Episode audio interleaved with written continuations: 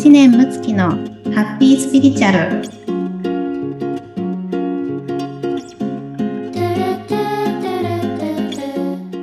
むちゃん、こんにちは。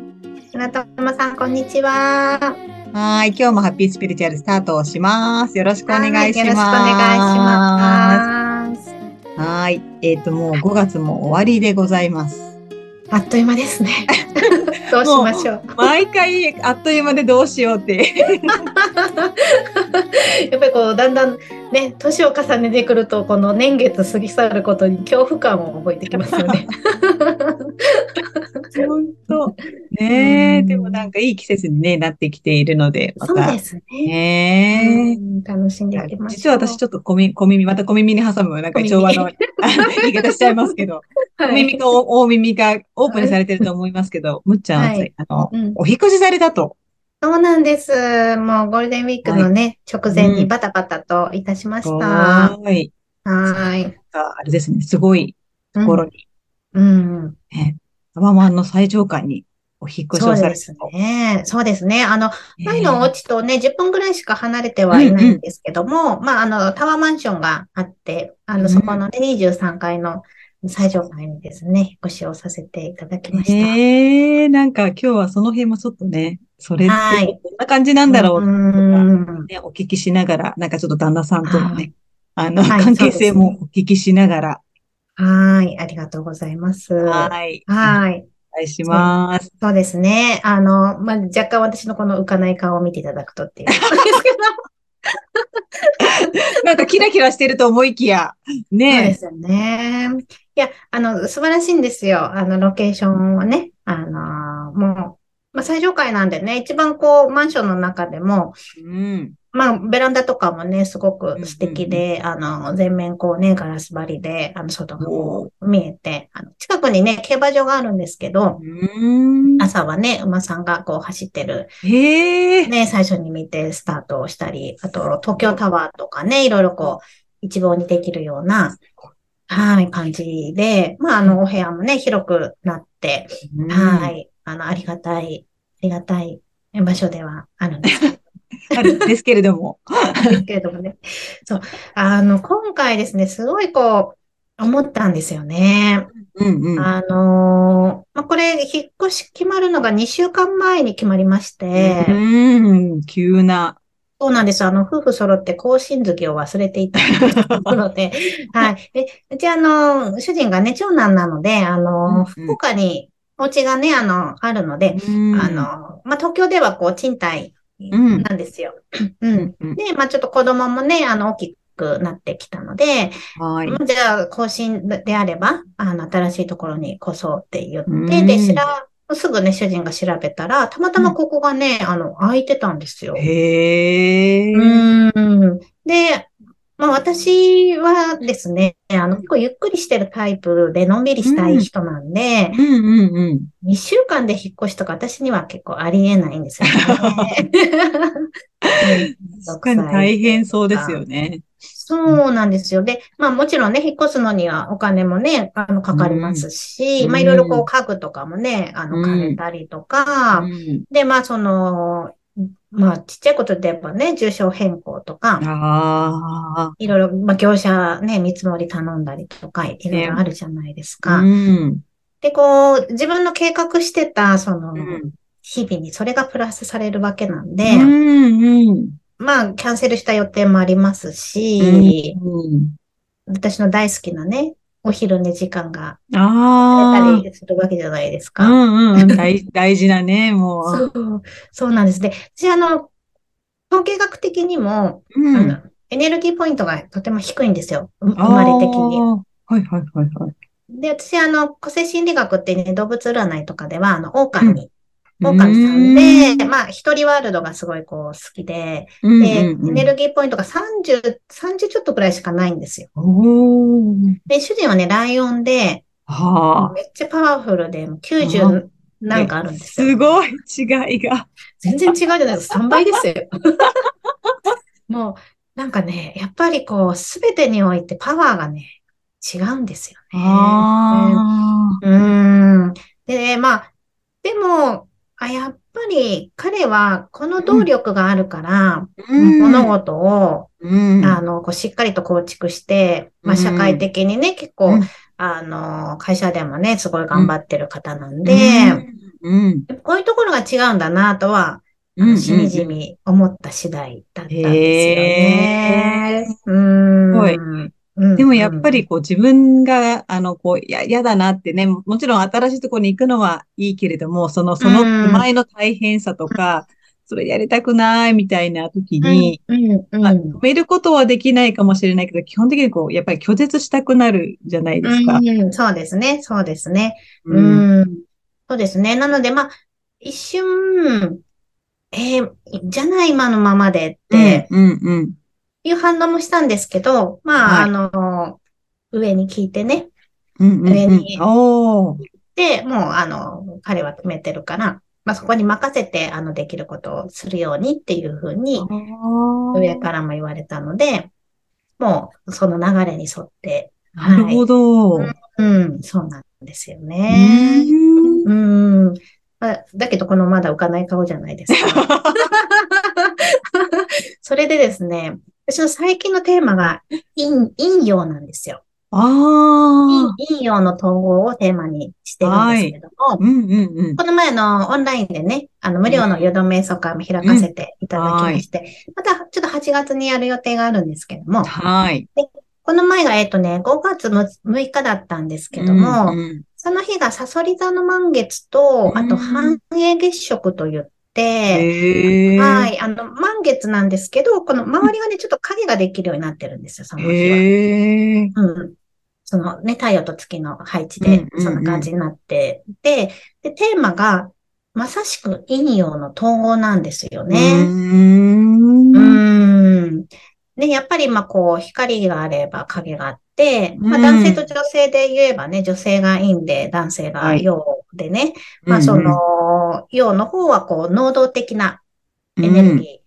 で、陰の方は受け身の受動的なエネルうん、ギーなんで、うんまあ、太陽と月とかね、うん。そういった風にこう対比されるものなんですけど、でも、はい両方があってこその、うんまあ、この一つの世界っていう考え方。ああ、なるほど。うん、そうなんです。で、まあ、その、誘導瞑想会の時にも参加者の方に、今こう抱えてるネガティブなこと、どんなことがありますかって、あの、聞いて、であの、チャットに書いていただいたんですよね。ね。で、こう皆さんね、結構あの、勇気出して自己開示してくださって、まあ、はい。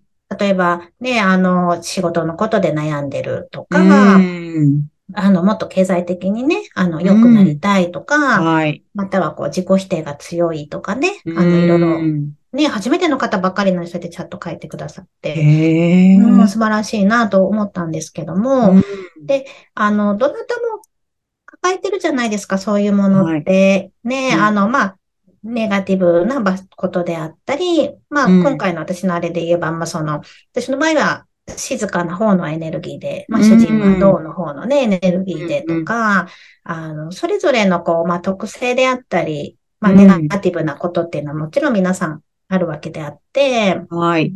ちょっとそこがテーマなのでですね、うんうんあの、ちょっと一回この件を下ろしてみようかなと思ってるんですよ。あ、はい。はい。そうすると、この私の浮かない顔が、きり晴れ上がりになるかなっていうところをちょっと見てみようかな。どはい。うでしょう？いいでしょうか？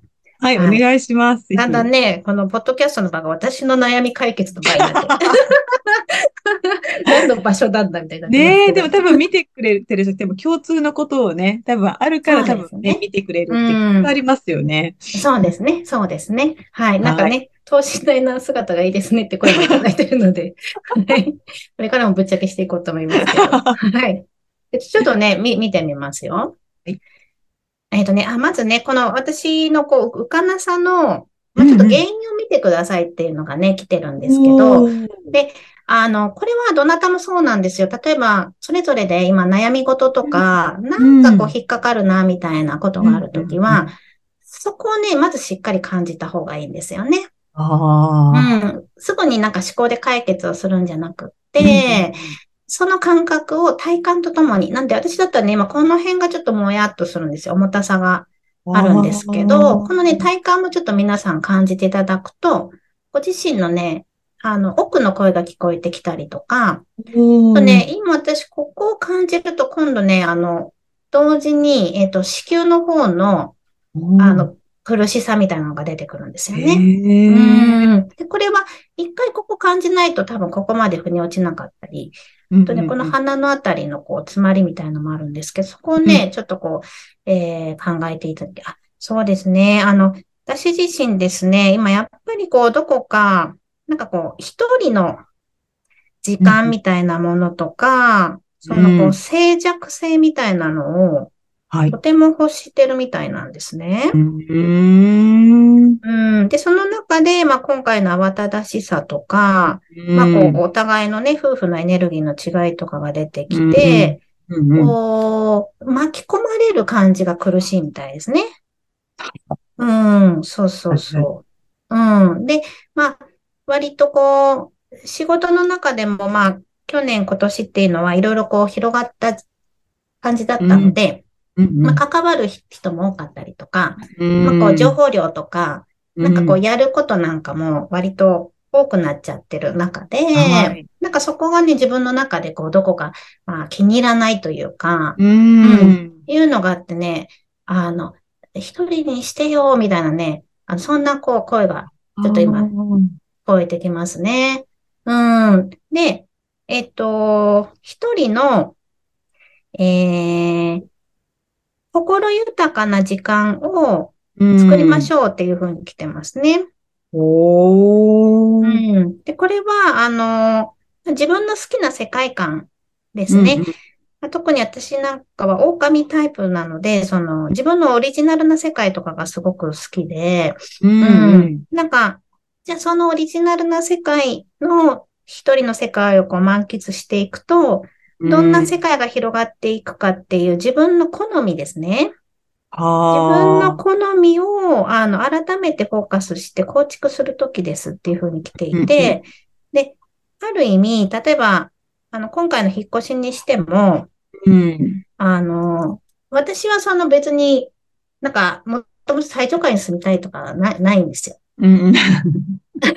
あの、意外にこう、大学時代のね、なんかこう、狭い部屋とか、なんかそういう方が結構落ち着いたりとか、へえ。うん。ちょっと若干しみったれた感じみたいなね。